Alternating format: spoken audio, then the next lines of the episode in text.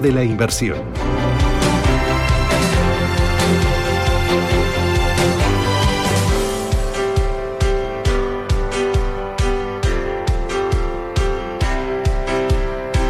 En el Foro de la Inversión y saludamos a Felipe Moreno, que es eh, director de desarrollo de negocio de Finicens. Felipe, ¿qué tal? Buenos días. ¿Qué tal? Buenos días. Oye, hace más de un año que no te veo. Lo estaba pensando ahora. Digo, ¿cuánto tiempo hace que no veo a Felipe? Pues sí, un año prácticamente ¿O que más? no paso por el ¿No? estudio. Sí, sí, sí, es bárbaro. Madre mía, sigues igual, ¿no? Oye, porque igual, hay, gente que durante esta pandemia ha cambiado mucho. eh, o ha No, adelgazado mucho, o ha engordado mucho, o se ha cambiado el pelo. Hay gente que dices, uy, qué cambio. Es que un año son muchos días, ¿eh?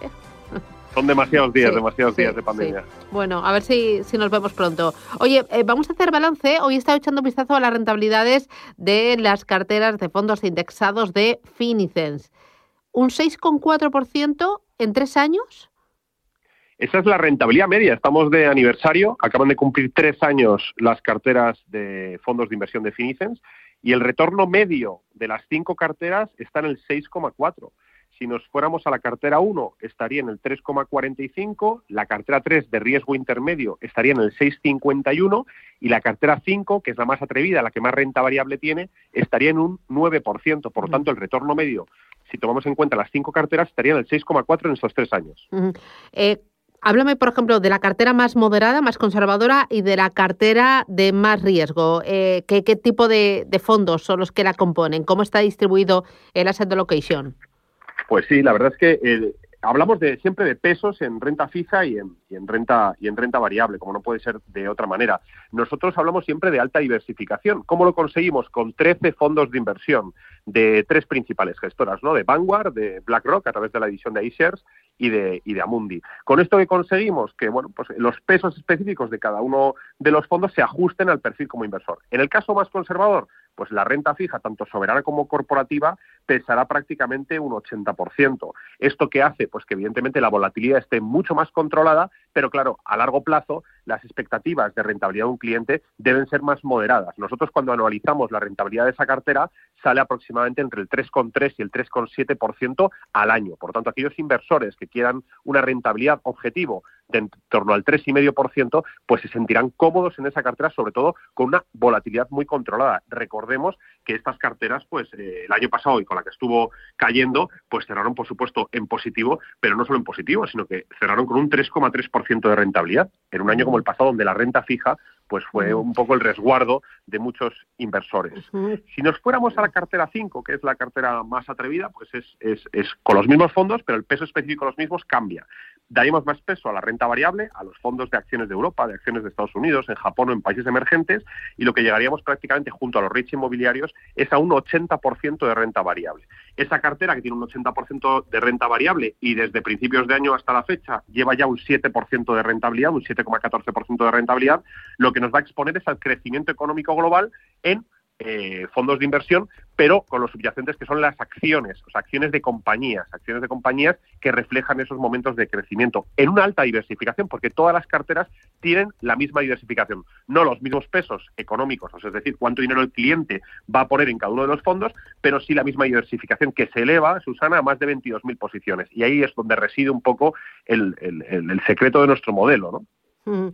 Eh, en esas carteras que gestionáis y que creáis en Finicens para cada uno de vuestros clientes, tratáis, entiendo, igual al cliente que acaba de entrar que al cliente que lleva desde hace tres años, al cliente que tiene 10.000 euros que al cliente que tiene 3 millones de euros. Al final es una gestión profesional, una gestión a medida para todos igual.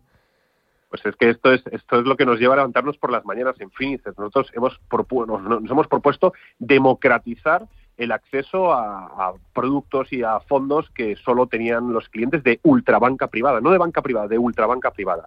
Y evidentemente tratamos exactamente igual, que no podríamos decir lo mismo de otras compañías, a un cliente con mil euros, con 50 euros que empieza en un plan de pensiones o con 5 millones de euros en una cartera de fondos.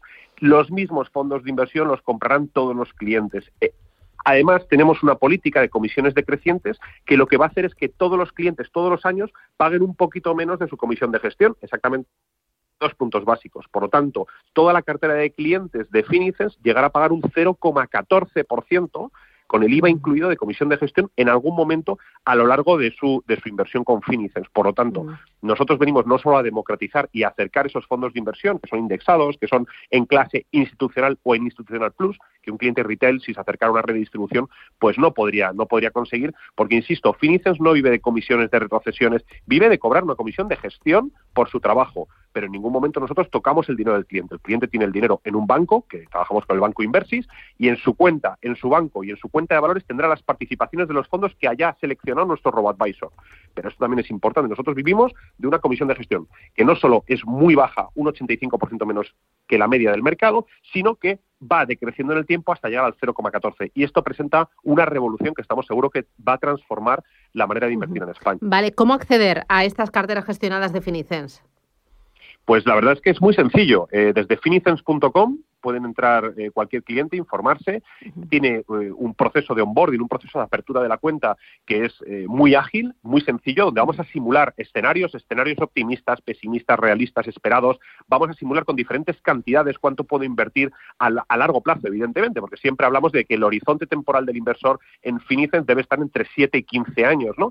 Y, bueno, rellenará una serie de preguntas para cumplir con el test de idoneidad y conveniencia embebidos en este proceso de onboarding, para cumplir con la normativa y para proteger al inversor, para que el sistema le proponga una cartera que esté adecuada a su nivel como inversor y pues podrá traspasar sus fondos de inversión, podrá hacer una aportación y contratar una cartera, podrá traerse su plan de pensiones, contratar un plan de pensiones o pensar en el futuro de sus hijos y contratar Finicens niños. Es decir, tenemos tres verticales de producto, ahorro, pensiones e inversión y creemos que con esas tres verticales cubrimos todas las necesidades de un inversor en su ciclo de vida.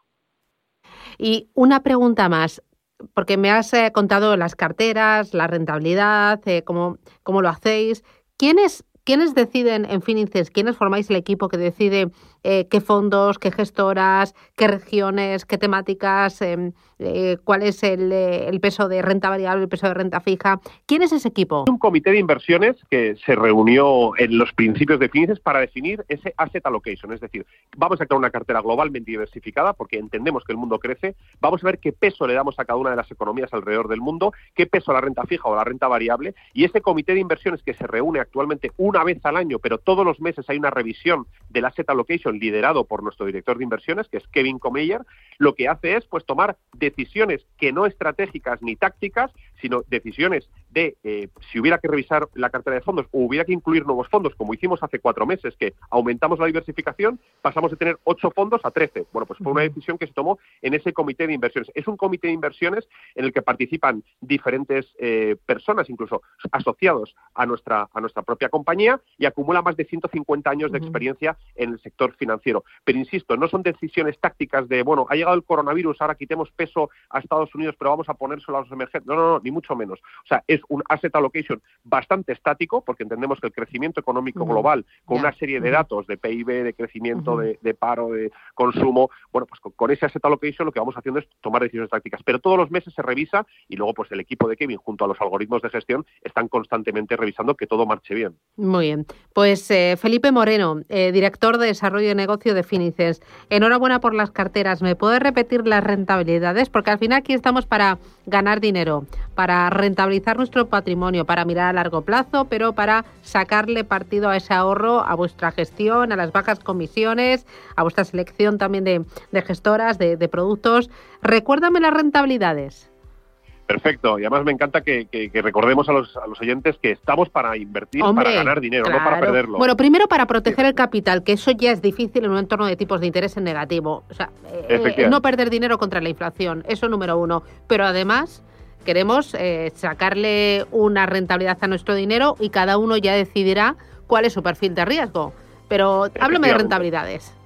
Rentabilidades. En los tres años de cartera de, de Finices, la rentabilidad media, hemos hablado de un 6,4% de rentabilidad media, que sale de la cartera 1 o más conservadora, que ha salido una rentabilidad de un 3,45% al año en estos últimos tres años, la cartera media, perfil 3, en un 6,51% y la cartera 5 en un 9% al año en estos últimos tres años. Muy bien, pues Felipe Moreno, enhorabuena a todo el equipo. Un abrazo, hasta pronto. Muchas gracias, Susana. Adiós.